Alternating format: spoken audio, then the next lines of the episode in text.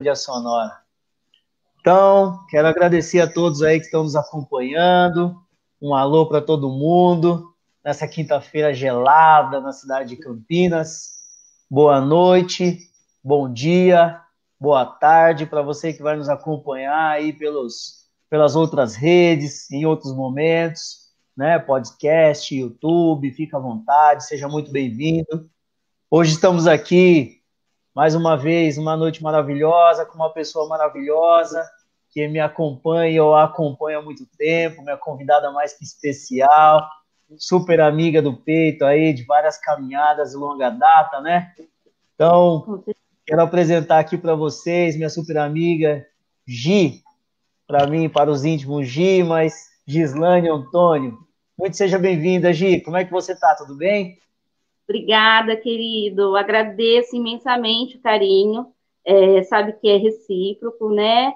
É, também adoro o Cirão, super parceiro é, admiro demais, né? Parceiro de luta e sempre é, acrescentando e sempre a gente fazendo a caminhada junto, né? Isso que é muito valioso, né? Então, muito boa noite a todos e todas e agradeço imensamente o convite aí de vocês, meu querido.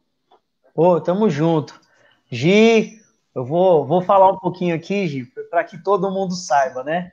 A Reaquise já existe há alguns anos, começou um tempo lá atrás com uma sementinha de alguns loucos, e aí algumas ideias jogadas no vento, de repente a coisa foi consolidando, foi criando corpo. Só que a Reaquise passou por um, um momento, como todo artista passa, aquele momento que escapa tudo, que a gente não consegue entender mais nada, fica muito desorientado, não sabia mais o que fazer, e de repente chega uma pessoa, numa das várias reuniões que a gente participa lá, e foi falar um pouquinho sobre a sua nova fase, a sua nova etapa de vida, o seu livro, né? E aí eu lembro como se fosse hoje que aquilo me marcou muito, porque tava eu e Jorge lado a lado, como sempre, a gente ficou ouvindo, e aí ela falou um pouquinho daquele livro, e nós olhamos para cada outro e falamos, é isso, é dessa pessoa que a gente precisa. E aí eu quero falar aqui, deixar registrado que a partir daquele momento a Reaquise mudou. Existia a Reaquise antes e começou a existir a Reaquise depois.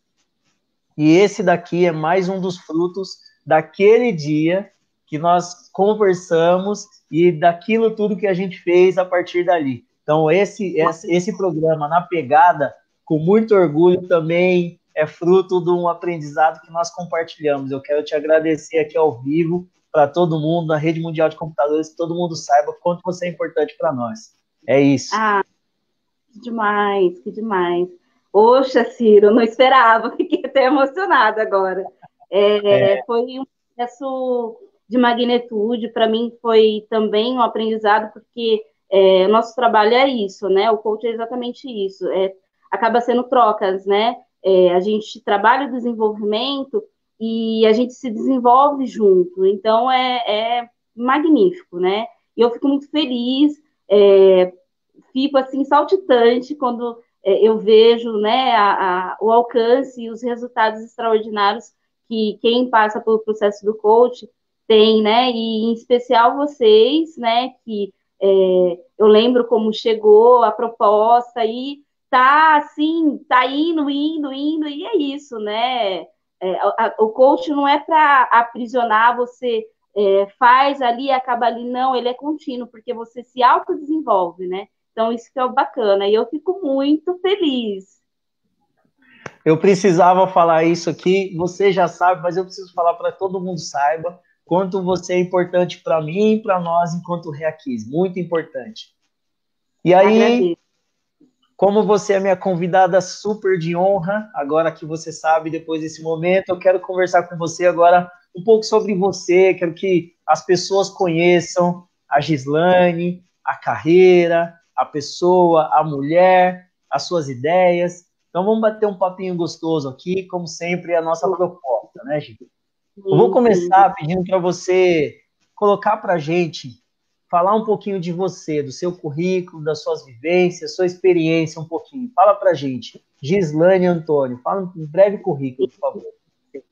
É, eu, a minha graduação, né, Ciro, eu sou formada em Direito, né, e percorri aí pela área jurídica, tudo, fiz atuação em direitos humanos, né? Trabalhei ali na, na CEPIR Campinas, né?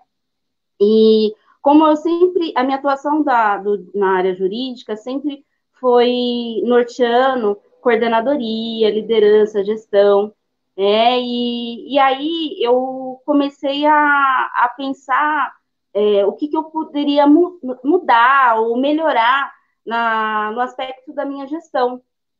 Né? Quando os meus liderados vinham, me procuravam, é, pedindo até aconselhamentos de, de mudanças, enfim, entre outras coisas, a partir de um momento de feedback, né?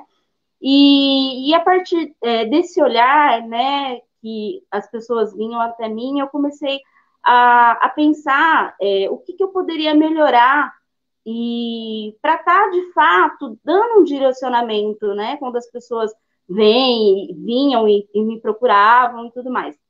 E foi aí que veio o, o, o, start do coach, assim, né? Eu comecei a pesquisar sobre, e aí eu vi no coach a possibilidade de eu melhorar, é, enquanto profissional, minha gestão, minha liderança. E fiz o processo do uhum. coach, uhum. né? Fiz o processo, foi para mim assim divisor de águas. Me apaixonei, né? E é, tive grandes êxitos e foi assim magnífico. E aí eu falei, tá, eu quero trabalhar com isso, porque sem saber eu faço algumas práticas, né? Então eu quero trabalhar com isso porque eu acredito que é, desenvolver é o caminho. E aí me formei, né? 2014 eu me formo em coach e, e começo a, a desempenhar a carreira de coach de carreiras, né? Porque o coach, na verdade, ele tem aí suas diversas áreas, e aí eu comecei a desempenhar o coach de carreiras. E, e aí várias pessoas me procurando, tudo, né? Vários cases super bacanas.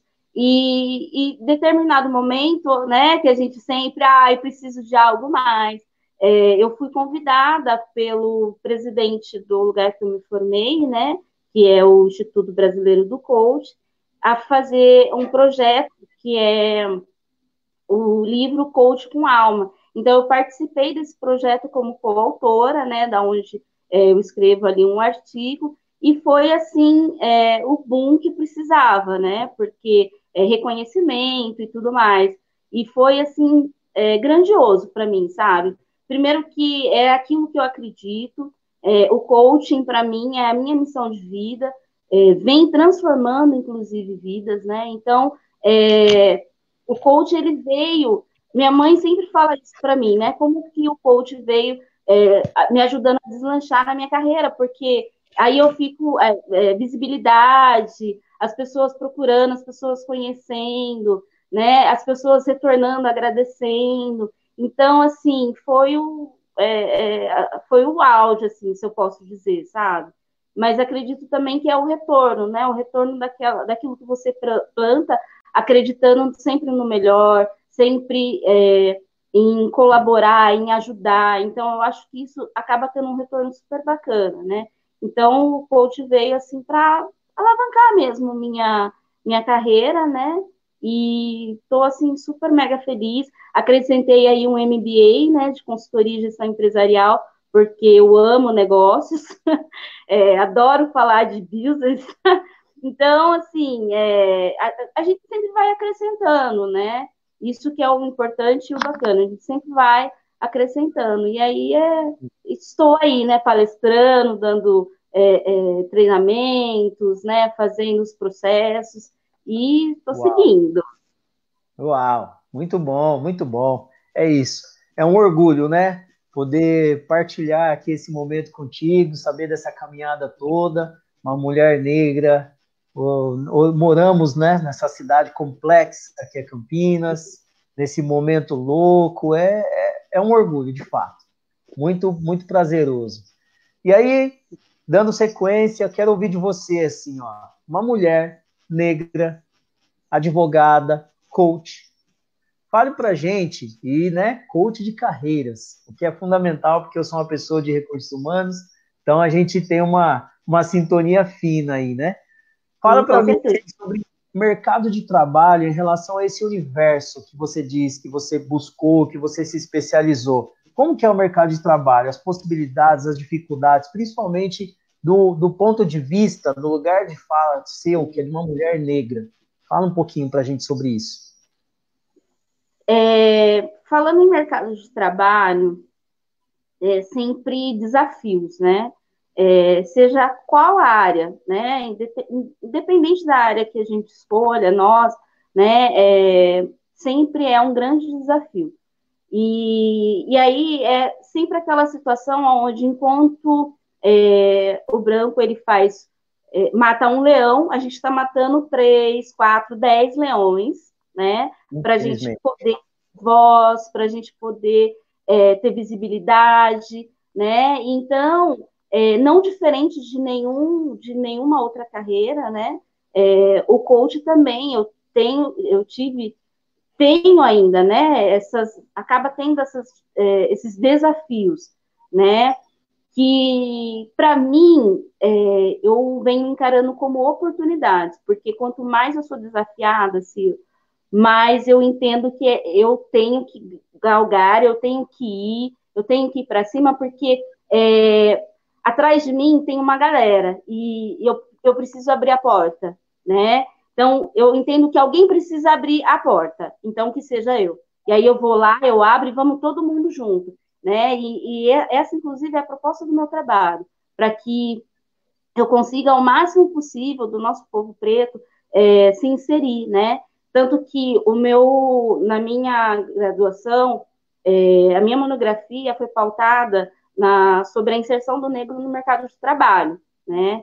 E, obviamente, todo o contexto histórico, todas as dificuldades. É, você do RH, melhor do que eu, sabe o quanto que é, é, a sociedade opressora, ela limita e faz com que nós, corpos pretos, sejamos inexistentes, né? É, aonde a gente sabe a, que um alcance de liderança é extremamente complexo, desafiante, né? Porque é, essa sociedade entende que a gente só nasceu por uma mão de obra braçal. E quando se fala em, em, em pensamentos, em, quando se fala em pesquisas, em direcionamentos, é, essa sociedade entende que não é o nosso lugar. Né? Então, é extremamente desafiante, é, e, e assim, os retornos, principalmente dessa galera que tem essa mentalidade aí é, que infelizmente é retrógrada, é, o pensamento é, nossa, mas você faz palestras, nossa, mas você é, é formado em direito, no, sempre o nossa, né? Como uhum. se você tivesse a capacidade para tal coisa, para tal situação. Né? E, e aí eu vejo isso como um desafio do meu trabalho, inclusive, né? Que foi é, a, a defesa da minha monografia e eu trago isso para o coach como um projeto, né? Que é aí que é, vem o start de tudo, que uma coisa liga a outra e são caminhos que a gente traz, muitas vezes a gente não entende, né? O porquê dos porquês, e aí a gente é, chega lá na frente existe um encontro que a gente entende, né? E Exato. aí é, a, a monografia que um dia eu defendi, hoje eu coloco como um projeto onde eu posso estar tá manuseando, está desenvolvendo essas pessoas através desse projeto, que está sendo assim de grande valia. É, eu tenho tido grandes retornos. É, tirar uma galera aí da periferia e fazer um, um, um trabalho de mentoria para que eles se desenvolvam, para que eles passem, passem por um processo de uma multinacional para seguir uhum. uma carreira, nem uhum. sei, eu não sei explicar o que a emoção que tem dentro de mim, sabe? Porque imagino. Quando a gente pega aquele jovem que ele vê, que ele não vê oportunidades, que ele é, deixa inclusive de sonhar, porque é o que está acontecendo com nossos jovens negros, ele acaba deixando de sonhar, né? Porque essa sociedade opressora, ela simplesmente é, deixa lá, né? Não, não, não, não, vou, não quero incômodo, não quero que existam e Isso. vamos deixar lá. E aí, quando você traz esse jovem para uma outra realidade, né, uhum. de possibilidades, de oportunidade, e esse jovem vira para você e fala: agora eu vou fazer uma Sim. graduação, é, é, magnífico. Sim, Ciro, com certeza. E eu e aí? colocar, hum. eu só queria colocar é, uma porcentagem que eu, é, eu consegui uma pesquisa, pelo, inclusive pelo G1, mas é do ano passado, de 2019.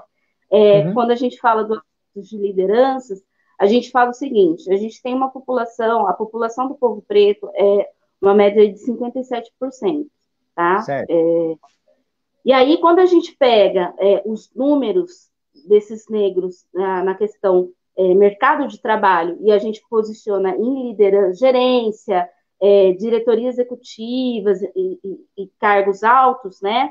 A gente se depara o seguinte: negros que negros de é, jovens aprendizes e trainees, a gente se depara de 57 a 58%, né? Então, assim, é um outro patamar. Então, a gente vê que, uhum. que aí oferece, até oferece para o aprendiz, para o trainee, ok? Certo. Só que depois não deixam avançar, Sim. né? Não deixam avançar. Que aí, quando a gente vai para um, um, um aspecto de gerência, a gente se depara com 6% de negros ocupando. Quando a gente vai para é. um quadro executivo, uma proporção de 5%. Então, uhum. a conta não bate.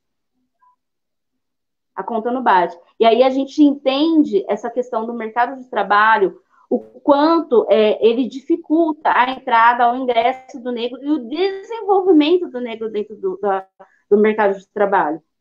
Sim. A, a questão da, da, da, opressão é tão gigantesca, ela é tão é, é, destruidora, que ela não permite, ela barra.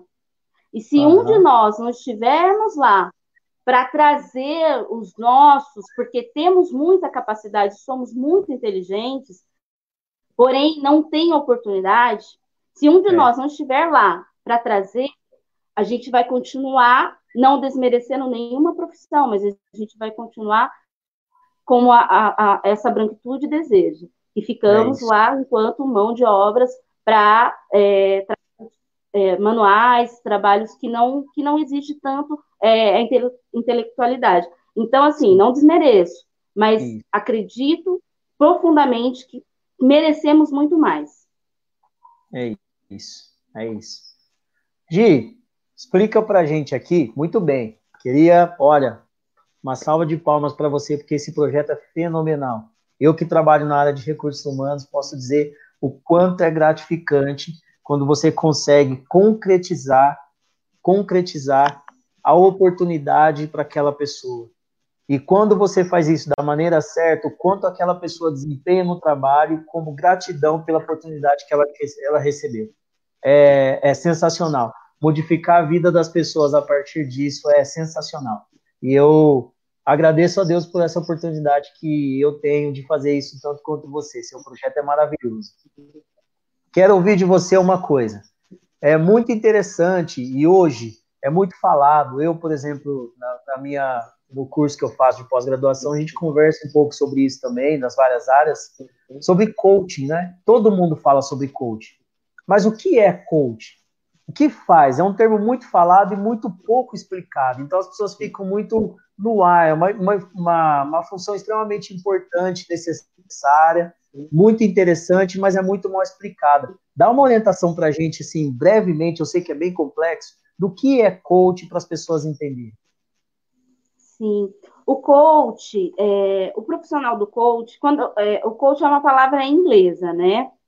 Então, ele advém do significado de treinador. Quando ele é trazido uhum. para o Brasil, né, ele traz um aspecto é, como uma mentoria, tá? Então, o coach, na verdade, ele vai é, ajudar no desenvolvimento é, dos seus clientes, tá?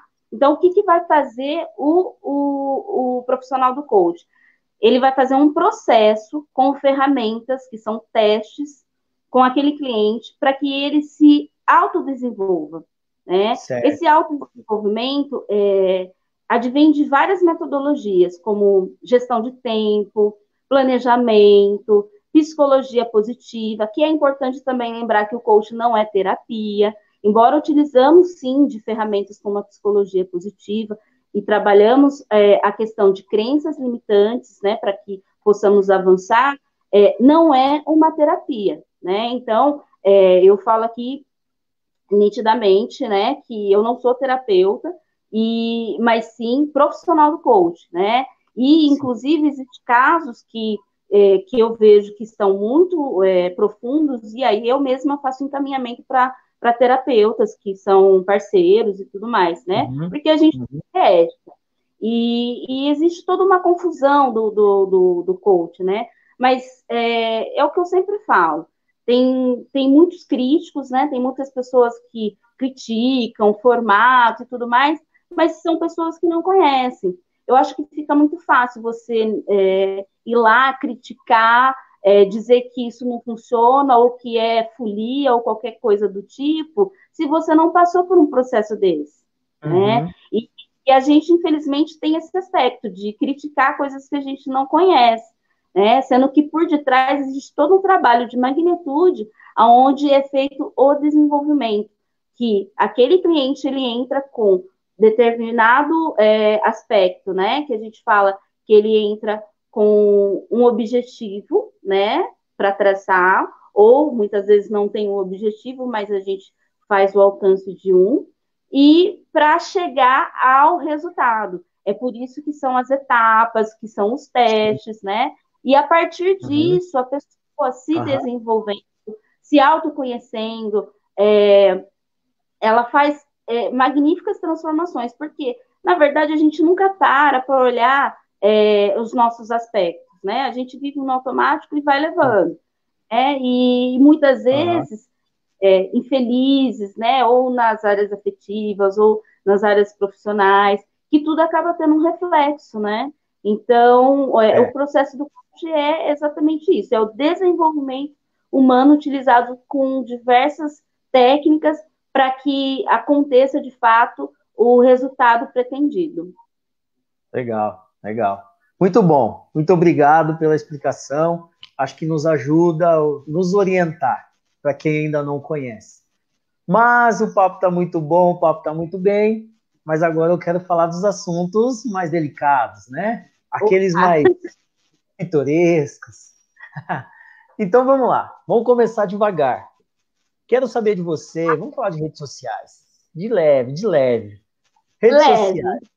Quero saber sua opinião. Você considera as redes sociais um bem ou um mal para a sociedade atual? Então, é, redes sociais, Ciro, vou fazer uma metáfora como eu uso no coach, tá? É, existe a metáfora do coach que é a história do copo meio cheio, meio vazio. Uhum. Né? E aí, como é o olhar de cada um para o copo meio cheio, meio vazio. Então, o copo vai estar tá lá com a água na metade. Né? E qual vai ser o seu olhar para esse copo? Meio vazio ou meio cheio? Você está vendo oportunidade ou você está vendo é, que é desgastante, que não dá mais? Que não... Então, vai de como você é, visualiza aquilo, né? As redes sociais é a mesma coisa eu vejo que é um, é um potencial, é uma ferramenta de potencial, é, uhum. que ela pode sim te, é, ela pode te alavancar como ela pode te derrubar, né? E que e aí vai do olhar de cada um ali que está utilizando. Você pode utilizar para você ter uma visibilidade muito maior profissional, por exemplo, né? Ou até mesmo pessoal, enfim, como pode também usar como um, um aspecto psicólogo, né? Eu vou lá uhum. e necessidade toda hora do desabafo, de tô no banheiro, tô não sei o quê, eu tô não sei o quê, tô fazendo X, tô fazendo as, né, aquela necessidade. E para além disso, a necessidade da aprovação do outro. Uhum. Né? Então, é, a, a, rede social, para quem é, enxerga o copo meio vazio, digamos assim, é, acaba ficando na necessidade da aprovação do outro, é, concordar, achar você bonito, achar que o lugar que você está é legal, é, através do quê? Através dos likes, dos comentários, enfim. Né? Então, para quem não tem uma estrutura emocional bacana, afeta. É. Por que, que afeta? Porque existem vários, é, vários aspectos que não são reais na rede social. Né? Uhum. É, postar lá a felicidade não significa que você está feliz plenamente. Né? Bem então, isso. É, então, só que as pessoas. Realidade. Isso, né? As é. pessoas é, quantas pessoas, agora eu vou tocar numa coisa bem profunda, quantas pessoas a gente é, não veio a saber de, de, suicídios, veio a saber de suicídios, e aí viram e falam, nossa, mas estava postando até ontem, estava. Por quê? Não, não necessariamente a pessoa está ali sorrindo, ela de fato está feliz. Não necessariamente a situação ali que ela está demonstrando realmente uhum. é aquilo. Né? Então, é, a rede social, ela acaba sendo, é, dependendo do olhar que você tem, enganoso, uhum. e aí pode, é, dependendo do, do, retorno que você deseja para aquilo, é, pode até causar aí, é, como vem causando algumas pessoas, né, que não têm uma certa estrutura emocional, e Sim. a pessoa desaba porque ela acha que todo mundo tá legal e menos ela, e é diversas isso. situações. É isso. Só aproveitando que estamos ao vivo, né? Quero mandar um abraço para todas aquelas pessoas que estão conosco, nos acompanhando. E vou te dizer, nós estamos internacional, hein? Um abraço, Uau. Lilian, lá da Inglaterra, nos acompanhando. Quanta honra. Para quem lembra, Lilian, de vários rolês, de mil anos aí, firma do crime, antiga firma do crime, Joy, pessoal de Sorocaba nos acompanhando. Tem várias pessoas de várias regiões aí. E aí, eu vou abrir aqui, porque esse papo é muito interessante. Eu vou abrir um parêntese no nosso papo para trazer uma pergunta da rede, pode ser? Pode. Aqui em, em Boava, uma pessoa em Boava acabou de perguntar assim: com essa pandemia, qual é o efeito sobre a saúde mental e onde as redes sociais ajudam? É, então, é o que eu estou falando, né? Com a, principalmente com essa história da pandemia, é, o maior foco fica nas redes sociais, né? E, e aí vai da estrutura emocional de cada um, de olhar ali que a vida do outro tá indo e a dela não, né? E, e aí o, o aspecto emocional é, de cada um, no olhar, inclusive, da pandemia, que é o que eu costumo falar para quem me procura e fala, ai, não estou muito legal. É óbvio que tudo isso que está acontecendo é, está vindo de uma forma muito pesada, né? Mas a gente não pode se deixar é, levar emocionalmente é, para esse caos, né? Porque senão a gente também é, acaba não dando conta, né? Então eu Sim. costumo dizer o seguinte: se você se apegar à melancolia, vai ficar difícil, né? Então você precisa é, se ativar no positivismo, né? No positivismo, é, trazendo para você mensagens positivas. Se você vê que aquilo está pesado e são mensagens que você não está dando conta, sai fora, né? Não fica olhando, não fica lendo, não fica é, visualizando tudo, porque tudo isso acaba afetando. Tem pessoas que acabam é, sendo mais sensíveis emocionalmente, né? E acaba, obviamente, afetando. Né? Então, tem que tomar um, um certo cuidado neste momento com as redes sociais, é, informações que, que eu venho falando, informações que muitas vezes não são aquilo, né? E a pessoa se apega naquilo que ela está vendo, mas que nem sempre é real, né? Exato. Então, é, esse momento de pandemia, ele está vindo como um momento de oportunidade. Qual é a oportunidade? Da gente se autoconhecer. Sim. Né? Da, o momento nosso de silêncio, onde a gente se escolhe e a gente para para olhar e para se reconhecer, né? Ah, nossa, está acontecendo tudo isso. Ok, Sim. mas e eu? Né? E como é. vai ser eu após tudo isso? Né? Então, eu acho que é um momento de muita reflexão, é, uhum. de quietude, é, de trocas. Acho que está sendo muito bacana. Eu estou tendo essa experiência, né? Experiência de muitas trocas de, de com amigos aí que está vindo sobre questões de negritude e tudo mais. Então, uhum. para mim, está sendo muito bacana embora eu esteja preocupada com todo o cenário, obviamente, né? Mas fazendo tudo que eu preciso fazer, é, é, ficando em casa na medida do possível, né? usando todas as precauções e tudo mais. Porém, está é, tá sendo um momento bacana porque a gente está tendo essa possibilidade e oportunidade de estar tá tendo mais trocas, né? Sim, e, sim, e conhecimento, buscando conhecimento, que eu é. acho que é o mais válido, né? Sempre é. buscar conhecimento. Nós do RH usamos uma frase que a gente tem que aproveitar as oportunidades para ir amolando o facão. Então, ao invés de ficar nas redes sociais Exatamente. somente na, na, internet, somente nas redes sociais, aproveita para estudar um pouquinho, buscar um pouco de aprendizado que vai valer a pena quando puder investir. Aí agora, Quero agradecer de novo a galera que está se manifestando, várias opiniões interessantes aqui nas redes, muito legal. Obrigado, gente. Geisa, Joy, Lilian, tamo juntos sempre, né? A distância física não é nada para nós. E aí, agora é o seguinte: falando de redes sociais e realidade, vida social e realidade virtual. Nós que somos, além de tudo, também fazemos um ativismo social, participamos de várias frentes enquanto ativistas sociais, eu, você e a nossa galera a gente tem várias, várias situações sobre as redes sociais. Eu quero que você fale sobre duas delas. A primeira é em relação à vida real versus o ativismo social. E aí é, é uma a vida que a gente acaba levando, o que é a realidade e o ativismo social, né? E aí depois, quero que você pincele também um pouco sobre esses embates, essas tretas que rolam na internet aí, são uma coisa maluca e as pessoas descobriram um ringue para sair se degladiando. Fala um pouquinho para nós sobre essas duas coisas, Gi. Sim.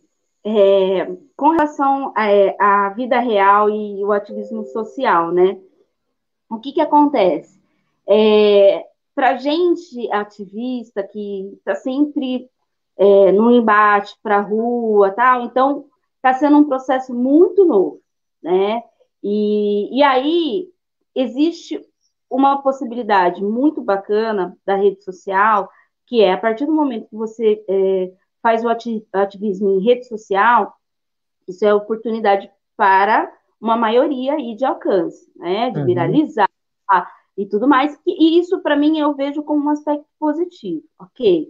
Mas existe uma outra realidade, Ciro, que está bem longe dos nossos olhos, que enquanto eu estou aqui, ó, no meu apartamento, no conforto gostosinho, tem o pessoal da periferia né? E aí eu agradeço, inclusive, o retorno da minha querida amiga, irmã de fé, Andréa Mendes, que está fazendo um trabalho excelente junto com a CUFA, né? Sim. Que está ajudando muitas famílias, né? E aproveito, inclusive, para é, falar, sigam a Andréa Mendes, ela está com um projeto super bacana, né? De estar tá ajudando as famílias que de fato estão precisando. Andréa Mendes me traz o, o reporte é, do seguinte: é, pessoas na periferia, né, adentro a periferia, que ainda moram em suas casas de madeira, né, é, e, e, essas pessoas, Ciro, não têm nenhuma rede social, porque não tem internet. E são pessoas que vivem ali num, num, num cômodo de 15 metros quadrados, né? E aí a gente fala de, a gente começa a falar de isolamento social, e aí a gente vê ali é, oito ali dentro, né? Sendo a avó, é, a mãe, os quatro netos, bisnetos e aquela, né? A cadeia toda de pessoas. E, e ali, Ciro, as informações não chegam. Exato. Ali não tem o ativismo da rede social. Aham. Bom, é, nós, enquanto ativistas, que eu já até soltei vários gritos com relação a isso, né, nós, enquanto ativistas, é, a gente precisa ter um olhar para o nosso povo da periferia. Exato, exato. E nosso povo da periferia, Bom. por exemplo, não vai estar assistindo essa live. Exato. Não vai estar fortalecendo aqui junto com a gente, porque enquanto a gente está uhum. fazendo esse bate Ciro, a gente está fortalecendo um ao outro e os demais que estão aqui junto com a gente. Mas e o nosso povo da periferia? Nosso povo preto que está lá na periferia, que não sabe nem o que está acontecendo a tal da pandemia. E se está com coronavírus, ele nem está sabendo, porque como que ele vai fazer o teste? Né? É então, eu paro aqui para fazer até uma reflexão das nossas ações enquanto ativistas, porque assim, é, é, eu acho muito bacana e, e, bem oportuno, né? O momento é esse, a gente precisa usar as redes sociais. Porém, sim. a gente precisa sim de ações do qual chegue para a nossa comunidade, porque não está chegando. É isso. É, só complementando você, pedindo licença, é, Queria mandar um abração de coração para nossa irmã, nossa irmã Andréia Mendes. Pessoal, quem não conhece, nas redes sociais, que ela é sensacional. A preta é preta zica mesmo, ela é fogo. E aí, é maravilhosa. Ali ela está fazendo o que tem que ser feito, né? Do jeito que tem que ser feito. Com a galera da CUFA, Henry Paulino, meu irmão de coração, sabe disso. Falo com ele todo dia. Presidente, estamos juntos. E é isso. A vida não é só a leitura, a vida não é só a biblioteca, a vida real tá lá. E aí, para aquelas pessoas que são militantes de verdade, ou põe a mão na massa e vai lá, ou para de demagogia. Recado dado. E aí, para quem sabe, você sabe para quem que eu estou mandando recado, então vamos lá. Recado dado, hein, galera? A gente não perde tempo, né, Gi? Nem oportunidade, jamais. jamais. gente, galera da internet, obrigado pelos salves aí. Andréia, beijo no seu coração. Diego, tamo junto, hein, mano? Você some, mas eu tô aí, ó. Não foge de mim, não. Gi, vamos começar agora a pegar um pouquinho mais. Depois a gente vai. Vamos, vamos aprofundando aqui a discussão. Vamos um pouquinho agora. Você Bora. uma mulher cidadã de Campinas. Eu, eu vou pegar leve para a gente entrar lá, né? Então, eu quero que você primeiro coloque o seu ponto de vista, você, cidadã, moradora de uma cidade extremamente racista e provinciana, que é Campinas, o que é e por que ser ativista social aqui? Como que é isso para você? Conceitualmente, como que é essa dificuldade? Porque depois eu vou te pegar agora numa outra situação que eu quero te ouvir. Tá. Ativismo social é... na cidade de Campinas. Tá. É, então, Campinas é uma cidade extremamente desafiadora, né? É a última cidade aí abolir, né, a escravidão, e, e aí é, é, a gente a todo momento resistir para existir.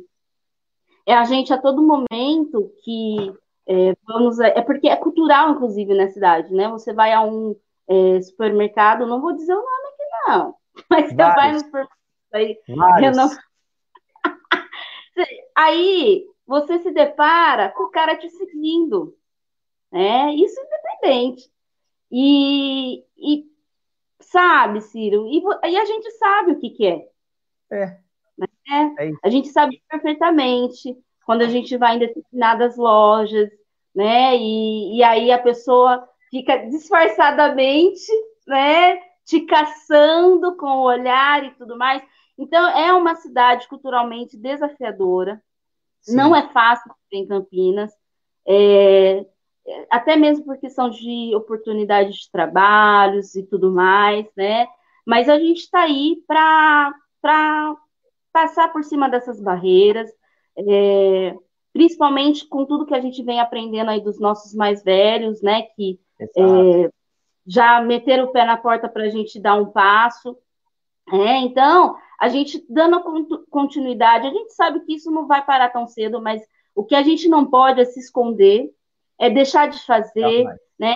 Se eu sempre, por exemplo, eu sempre estive ali na, nas redondezas de Cambuí, enfim, né? Sempre fui olhada de cima para baixo, de baixo para cima, né? E isso não me fez parar de ir, né? Porque eu acho que eu devo e mereço estar aonde eu quiser. Exato. Até porque Abrindo aí um parênteses, Cambuí é um bairro preto, né? A história da cidade de Campinas fala isso. O Cambuí sempre foi um bairro de preto, que nós fomos expulsos de lá para as primeiras periferias da cidade. Então, Exatamente. essa terra foi construída com nosso sangue, nosso suor, e a gente tem que estar em todo lugar dela sem dever a ninguém. Não devemos Exatamente. nada para ninguém. Não tem lugar nosso, lugar deles. A cidade é de todo mundo. Todo e mundo. agora, e agora, vamos entrando aqui mais um passinho. Agora eu quero ouvir de você um tema que é complexo e é bem interessante para mim e muito caro para muita gente. Dá um salve aí, obrigado galera das manifestações nas redes, estamos juntos, obrigado de verdade. Só lembrando, essa live aqui também vai ser, vai ficar no nosso canal, na Reaquize Music. Essa entrevista, esse bate-papo aqui vai ficar lá no YouTube, Comunidade Negra Campinas Ativa, e depois vai virar um podcast que eu vou divulgar para todo mundo nos canais aí. Muito obrigado, beijo no coração de todos vocês. Gi, vamos lá. Quero ouvir de você. Conceitos como feminismos e o mais atual, que é bem recente mesmo, inclusive, para nós homens que a gente tem discutido, é a questão das masculinidades que a gente está aprendendo, é um desafio para a gente, a gente está reaprendendo muita coisa. Quero que você traga um pouco sobre isso, essas diferenças, que é feminismo, as formas, como você vê todas essas questões aí. Tá. Bom, a gente vive em desconstruções, certo? Então Sim. vamos lá. Opa! Eu quero mandar, aproveitar e mandar um beijo para Ilse e Miriam, minha amigona, que me mandou um recado dizendo: Amiga, pega leve que eu te conheço. Ilse, beijo no coração. Obrigado, viu, por estar com a gente aqui. A Ilse é demais, sou fã. Maravilhoso. É, você, ela falou certo, né? Então, Ciro, é, então, é, começando aí pelo feminismo, né? É, há um tempo eu já venho na percepção que o feminismo não me contempla. Uhum. É, é, é Para muitos isso vai ser o baque, né? Oh, mas, Ciro, a questão toda, inclusive eu venho acompanhando a Catiusca Ribeiro, né? Maravilhosa também, que vem falando sobre mulherismo africana. É, o que, que acontece? O feminismo, na verdade, ele vai abranger toda a questão é, a mulher branca no, no parâmetro do homem branco, né? E que, de fato, o povo preto continua inexistente ali. E nossas questões, eu, enquanto mulher preta, minha questão, nossas questões de, mulher, de mulheres pretas vai além daquilo. Isso não quer dizer que eu não quero lutar pelos meus direitos, gente. Pelo contrário, é uma confusão gigantesca quando a gente começa a falar da questão do mulherismo africano, que, ah, mas e o, dire o direito das mulheres? Gente, a gente continua lutando pelo direito das mulheres, essencial, né? Só que o que, que acontece? O que, que eu venho percebendo no feminismo, e aí eu já vou atacar. É, o feminismo, geralmente, quando ele começa a fazer é, alguns apontamentos, o primeiro apontamento negativo é de quem? Homem negro. O primeiro uhum. a ser uhum. chamado de é quem? O homem negro. Uhum. Né? E aí, aqui, o que, que eu per, venho percebendo, inclusive? Que as feministas, né, em determinado momento, elas acabam apoiando aquele homem que todo mundo fala que é, sei lá, escroto, né, né, branco, né? E aí eu fico me perguntando, né, qual que é o real sentido da luta, né? Porque na verdade eles fecham entre eles. E a gente que é preto fica onde? Então, é, feminismo, Ciro, não me contempla. E eu quero fazer, quero trazer, inclusive, essa reflexão para as mulheres pretas, né? Que é importante a gente ficar, é, a gente se atentar a isso. Porque a gente acaba levantando uma bandeira que não é nossa. Porque na hora que a mulher branca tiver o alcance do que ela quer, a mulher preta não existiu. E uma mulher branca fortalecida, quem está por detrás? A mulher preta. Isso até quando? Então a gente precisa parar e pensar, né? Porque é segregador. E além de ser segregador, nós, enquanto mulheres pretas, é, é, pensando feministas, o que, que tá, vinha acontecendo? Nós acabávamos é, nos segregando dos nossos homens pretos. Sabe? Então, eu comecei a, a ter essa percepção e fazer, inclusive, essa reflexão, porque eu também estava fazendo isso né? Apontando, apontando, apontando. Isso não significa que o homem preto ele não vai errar. Aliás, é importante a gente saber que nós pretos somos errantes, porque somos seres humanos. Só que nós não temos paciência com os nossos. E aí eu volto lá nas redes sociais, Ciro, quando a gente fala dos embates, o primeiro que a gente vai afrontar somos nós. E a Exato. gente dá dar voz pro branco racista ir lá e falar: é, é porque é negro, e eu falei, eu não a gente não deve votar, a gente não deve favorecer, a gente não deve ajudar. E reporto a questão toda da Telma, que foi o bafafá todo aí. Não assisto Big Brother nem nada, mas eu acabei acompanhando. E me cham... Não, eu não assisto. O que, que me chamou a atenção? A manifestação de linchamento que aconteceu com essa menina.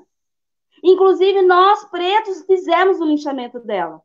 Sim. E aí, quando eu olhava nos comentários, porque eu sou dessas, quando eu olhava nos comentários, eu via um monte de branco falando, mulher branca, falando: olha, tá vendo? É, essa daí não honra. Olha, porque não sei o quê. É, porque não. E falando um monte de coisa.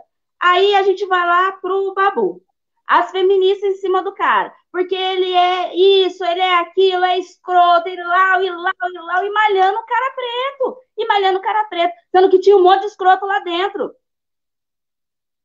Sendo que tinha um monte de escroto lá dentro. Só que ele está em evidência, porque ele é homem preto periférico, e ele está em evidência. E aí a gente vai lá e pega o barco e começa a metralhar em rede social Né? A gente precisa parar isso, precisa de parar de fazer o nosso linchamento virtual, dar força para a gente branca, racista, ir lá e, e pisinhar na gente. Porque é a gente que abre essa porta. O linchamento virtual, a gente que abre. Eu cansei de ver preto indo lá compartilhando. Ah, foi traíra. Ah, não sei o quê. Eu não sou, eu não fui a favor do posicionamento dela, mas eu não fiz nenhum compartilhamento, né? E respeito a opinião, porque assim, cada pessoa, nós pretos, estamos cada um é, desconstruindo aos poucos, e a gente tem que ter paciência com os nossos. Não é da noite é, para o dia. É isso. A gente está longe das nossas essências, das nossas raízes. Sim. Né? Eu tenho certeza que depois que ela saiu, ela, ela conseguiu rever muitas coisas. Sabe? Então, a gente precisa parar de ficar metralhando os nossos. Em vez de metralhar, chega junto e fala: Meu, vamos parar e pensar? Você não acha que é melhor esse caminho? Uhum. É, a gente pode dialogar, porque o que o branco não quer que a gente faça é que a gente dialogue. O que o branco, é que a branquitude deseja, o que o sistema branquitude deseja da gente, é exatamente isso. Que ficamos um contra o outro, que, que não nos olhamos. Separados. Exatamente. Quando a gente fala da questão é, homem preto, mulher preta, é, o desejo da branquitude é que não tenha o amor afrocentrado. Eles batem palma quando a gente não festeja o nosso amor afrocentrado, que é uma coisa também que a gente precisa rever. Né? A gente uhum. precisa mostrar o nosso amor afrocentrado, a gente precisa, sim, sair de mão dada, a gente precisa, sim, estar é, tá elogiando nossas companheiras, nossos companheiros, que é o quê? É esfregar na cara dessa sociedade opressora, né? Dessa, dessa branquitude nojenta que a todo momento quer que a gente não exista. Então a gente precisa internalizar isso, né? Então esse é um ponto fazendo a chave aí do feminismo. Aí, com, to, com toda essa construção aí, eu fui analisando a questão da masculinidade do homem preto. O que, que acontece? Não é, é meu direito de fala né? Mas eu, enquanto mulher preta, sou apoiadora, porque eu entendo que está é, na hora, mais que emergencial, da gente começar a falar sobre isso, né? E aí eu aponto, de primeiro momento, a questão dos nossos jovens negros, né? Que é, enquanto a gente está aqui nessa live, um jovem negro acaba de ser morto. É, e aí a gente fala é, da questão do homem preto que ele também tem seus traumas, ele também uhum. tem as suas dores, né? É, e, e ele, se ele consegue passar de jovem para adulto, ele carrega tudo isso.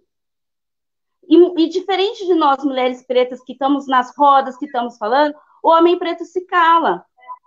E ele está levando tudo isso, né? E para além de estar levando tudo isso, o que, que acontece? A gente se depara com a, todas as, as, passagens do homem preto, que ele é criminalizado, né, é desumanizado e diversas outras coisas destruidoras né, para o homem preto, e que é pesado.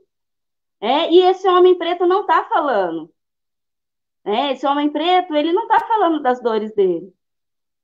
Então, a gente precisa, nós mulheres pretas, nós homens e os homens pretos, precisa parar e começar a, a, a, a dar poder para esse movimento da, da questão do homem preto, né? principalmente quando a gente fala é, desses traumas que precisam ser trabalhados, é, é, dessas violências que são sofridas, né? E são diversas coisas. E quando o homem preto consegue chegar numa determinada idade, ainda consegue tirar um diploma, que é honroso, ainda vem o sistema da branquitude e fala que, que são raivosos, né? Não é assim? Não, porque pegou um diploma, agora tá raivoso, né? Porque tirou as vendas, né? É isso. É, é isso. Começa toda, começa toda a questão de desconstrução. Sim. Então, branquitude não quer, ela quer que a gente fique a todo momento lá, é quietinho, é, sem fazer barulho, sem questionar, sem reclamar. É, é isso que eles querem. E não. Sim. E não. Né? É e aí, a gente, de fato, Ciro, a gente precisa. Eu peço essa reflexão para todos que estão, todos e todas que estão aqui, né? Que a gente precisa ter esse olhar. Isso, Ciro, eu não estou dizendo que esse movimento, quando a gente fala da masculinidade do homem negro, esse movimento não é para dizer que o homem negro não erra, gente, não é isso. É para dizer que o homem negro precisa urgentemente também passar por esse desenvolvimento, de se autocolocar, de se autodesenvolver, né? E de sim, é, para além das discussões de gênero, gênero tornar-se humanizado, sair uhum. dessa questão toda que a branquitude o coloca, né? Uhum. Então, é, e, a, e a partir disso, Ciro, eu também faço um apontamento para a questão que a gente precisa começar a falar, que é a hipersexualização do homem preto. Uhum. Que aí é um ponto na ferida, porque é a falsa sensação do poder, é a falsa sensação que o homem preto está ali é, sendo visualizado. Então, a todo momento, ele é, é inexistente. E quando se dá a questão da hipersexualização, ele existe, só que é, é falso, é o falso poder, né? É aquela a falsa sensação do poder, é a falsa sensação de que você está sendo existente, sendo que por detrás disso existe uma violência, que é a animalização do homem preto. Exato. Né? Então, a gente precisa muito é, que nossos homens pretos discutam mais isso, façam é, discussões, diálogos, enfim, para que é, se fortaleça esse movimento. Né? E nós, mulheres pretas, como nossas raízes, né, como nossa raiz, o matriarcado nos ensina, né? Nos ensina que nós, enquanto mulheres pretas, a gente direciona, mas uhum. a gente não os homens pretos para trás. É Sim. É todo mundo junto. É Sim. É um dando a mão para o outro. E isso é faz isso. o sentido do nós por nós. É isso. É isso Só aí. a partir desse momento que a gente entende nossa essência e nossas raízes, que é de fato seguido o nós por nós. Nenhum de nós para trás.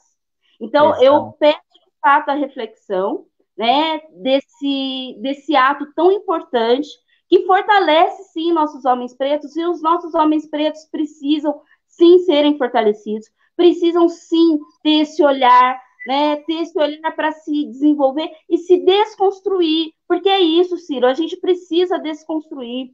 Eu estou falando isso agora, mas eu também é, sou errante, tive muitas opiniões aí distorcidas, né? Porque a gente está há muito tempo aprisionado nesse colonialismo, né? Um Violento, padrão, né? Que, uhum. que nos ensina a todo momento a nos odiar, Sim. a não nos apoiar. Uma mulher preta apoiando um homem preto, um homem preto apoiando uma mulher preta, alguém vai dar uma rasteira. Essa é sempre a conversa. A gente não pode é. se unir, porque senão alguém está uhum. dando uma rasteira. Não, gente. A gente precisa se amar. A gente precisa se amar, né? olhar dentro do olho do outro, dar a mão, é. vamos lá, vamos junto, vamos caminhar todos juntos. E é, é isso. isso. Muito bom. Poxa, pessoal, é por isso que ela é especial, convidado especial. Você viu? Vocês ouviram, né? Fabião, professor, mestre, está acompanhando, obrigado. Andréia, é isso aí, essas ideias, exatamente nessa linha, Andréia. Obrigado, gente. Obrigado, Geisa. Obrigado aí, ó. Tamo juntão. Gi, Beijo. sem palavras. Sensacional. É isso aí. Você matou a pau, não tem nem o que falar, só agradecer. Só que é o seguinte, são muitas informações que você acabou de colocar, como a questão do, do, do, do, do plano, né, que traçado para nós, sobre como essa armadilha é tão eficaz que a gente está presa nela até hoje, sobre a questão do feminismo e o olhar afrocentrado, dos homens, a desconstrução e o reaprendizado, né, do poder falocêntrico e tudo mais. Indica para nós de onde a gente pode buscar essas informações, livro, filme, alguma coisa que dê uma sustentação para a gente. Olha, é, eu vou indicar, inclusive, um, um filme que um amigo maravilhoso me indicou. É um filme antigo do Denzel Washington. Deixa eu só pegar aqui. Espera aí, que eu É um filme que eu fiquei extremamente emocionada. É, só um minutinho. Enquanto a Gi procura, galera, obrigado aí das redes sociais, obrigado por vocês estarem aqui, hein? Tamo junto mesmo. O filme, Ciro, é, filme, hum. eu acho que você já deve ter assistido, inclusive, né? É, são vários, mas eu vou colocar aqui um que é, mexeu bastante comigo e fez principalmente essa reflexão da questão é, da masculinidade do homem negro, né? E que eu venho também, assim como compartilharam comigo, eu venho compartilhando, porque eu falo, gente, olha isso daqui, vamos desconstruir todo mundo, todo mundo junto. É, o, filme, o filme é o Voltando a Viver, né? É, do Anthony Fish, a história de Anthony Fish, com a participação de Daisy Washington, que ele faz a participação do médico. É um filme, gente, que acredito que muita gente já deve ter assistido, mas eu peço que assistam com esse novo olhar. Uhum. O olhar de reflexão para os nossos homens pretos, né? É, Repete existem o nome vários... do filme para gente. Repete Oi? o filme para a galera poder anotar. Repete o nome, fazendo favor. É, Voltando a Viver. Anota aí. Voltando a Viver. Por favor, pega a dica, assiste, vamos trocar uma ideia depois. Né? Muito bacana, vale muito, muito a pena. É, eu é, quero aproveitar esse adendo para dizer que é, toda essa minha desconstrução e tudo mais, ela vem a partir também de conversas com homens fantásticos, né? Meu irmãozão lá de São Paulo, da, do grupo Família, Família Afro, é, Martins, vem assim é, comigo desde o ano passado, assim, é, fortalecendo, dando uhum. dicas, ó, vamos ver por isso, vamos ver isso. Que essas trocas eu acho extremamente importante e bacana, né? Todas. E, e eu achei assim essencial também para minha desconstrução. Então ele teve um papel assim fundamental, irmãozão assim, ó, do coração, assim como você, né, Cirão? É, tem também o doutor Elias de Piracicaba, que vem me ajudando super assim, é, dando altas dicas, tudo. Então, tudo isso, essas trocas todas, está é, tá sendo extremamente importante é, para o meu desenvolvimento, para o meu crescimento, né? E isso eu estou passando para todos que, todos e todas que é, esse novo olhar, né? Porque uhum. é isso, a gente a todo momento está desconstruindo. E, e, e, Ciro, também aproveitar esse, esse desfecho para falar que eu fiz um texto, inclusive, sobre a questão da, da minha visão e reflexão né, da masculinidade do homem negro, que eu vou uhum. disponibilizar para você e depois você dispara aí, né? Se você me permitir, eu vou colocar aqui pra, nas redes. Por Nossa. favor. Nossa, por favor. Agradeço.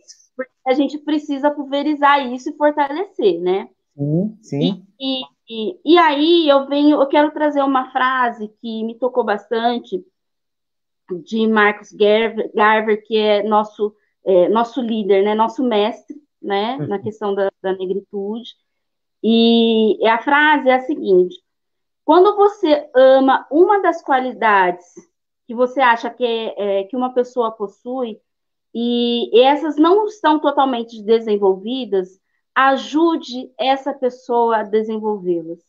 Então, é, a reflexão que eu deixo nessa live é exatamente essa. É o que eu sinto, que eu estou sentindo, inclusive, nessa quarentena. Estou me sentindo cuidada pelos meus irmãos, né? E a oportunidade que tem, eu cuido também, né? E é isso, afetividade entre os nós, né? Uhum. É, agradeço sempre, a todo momento, é, todas as pessoas que estão circundando aí, me trazendo várias coisas, né, várias Sim. trocas.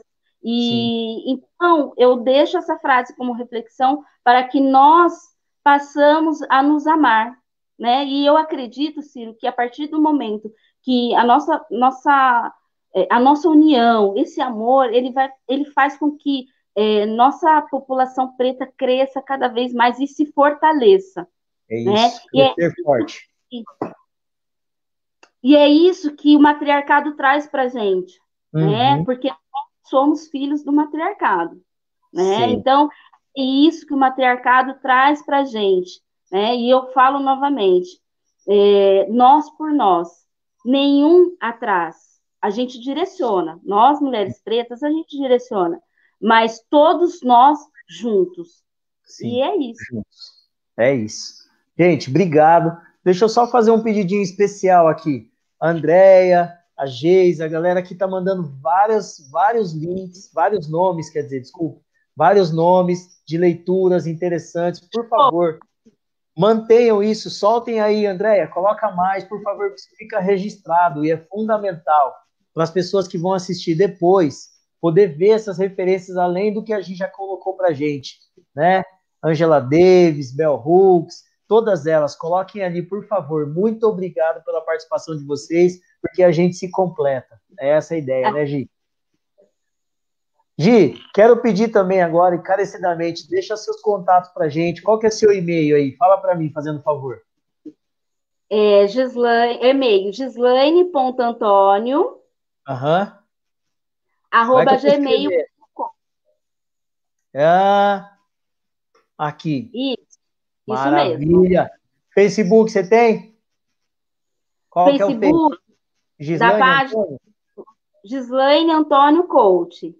Maravilha. Face lá, Gislaine Antônio. Instagram, tá no Insta também? Insta estar. também, como Gislaine Antônio Coach. Maravilha. Gente, achem essa mulher sensacional nas redes sociais, conversem com ela, conheçam ela, é, ó, fodástica. Só isso que eu tenho para falar para você. Gi, de coração, obrigado mesmo, mesmo. Parece que a gente começou faz dois minutos e a coisa já foi assim, faz mais de uma hora que a gente está batendo esse papo gostoso. Agora eu vou Sim. deixar, já chegou infelizmente o nosso tempo, hora de encerrar, né? Vou ter que terminar aqui. Muito obrigado a todos vocês que participaram, acompanharam, viram nem que fosse só um pouquinho pelas redes sociais, é fundamental. Lembrando que isso fica registrado aí nas redes, vai para o canal do YouTube, depois vai virar um podcast. E aí, tudo isso que vocês quiserem conversar, se tiver mais alguma coisa para falar, procura essa mulher aqui nas redes sociais. Ela é sempre mega disponível e está sempre pronta para ajudar, certo? Com certeza. Já me ajudou um dia. E é isso, Gi. Obrigado de coração. Obrigado, Jorge. Jorge Eu que agradeço. O Jorge é a minha metade. Obrigado aí, minha outra metade da laranja. Tamo aí, tamo junto. Obrigado, minha família. Você percebeu, ó? Minha família, casa cheia. E é isso, a parceria tá aí, ó. A molecada faz um silêncio sensacional quando eu tô fazendo as minhas coisas. Família, obrigado de coração. Vocês me apoiam em tudo e eu sei disso. Obrigado. Vou deixar vocês aqui. Eu Fala aí. é, também quero agradecer, né? é, toda essa construção a gente é, tem com a base das nossas famílias, né? Minha Sim. mãe, meu pai, cara, meu pai, assim, para falar, foi o homem mais machista que me deparei na vida, né? Mas o contrário disso me ensinou a ser a mulher que eu sou hoje, né? E hoje a gente é mega parceiro, ele não dá um passo se ele não falar comigo, né? E essas transformações, né, que acontecem. Então, assim, é, quero agradecer a todos e todas, obviamente, principalmente minha, minha, minha família, né? Minha irmã maravilhosa, meus sobrinhos, né? Minha mãe, meu pai, e dizer que é, a gente precisa honrar as nossas histórias, né? Nos curar das dores e honrar as nossas histórias, porque é ali que está a essência de tudo. Né? Então, Uhum. eu honro e respeito a história de cada um que aqui esteve me ouvindo, né? Honro e respeito a minha história, e assim é, so- somos, né, graças aos nossos ancestrais, nossos antepassados, que é graças a eles que, a graças a eles que estamos aqui, né, nesse diálogo maravilhoso, crescendo e se fortalecendo. E quero agradecer a todos, todas que participaram. É isso.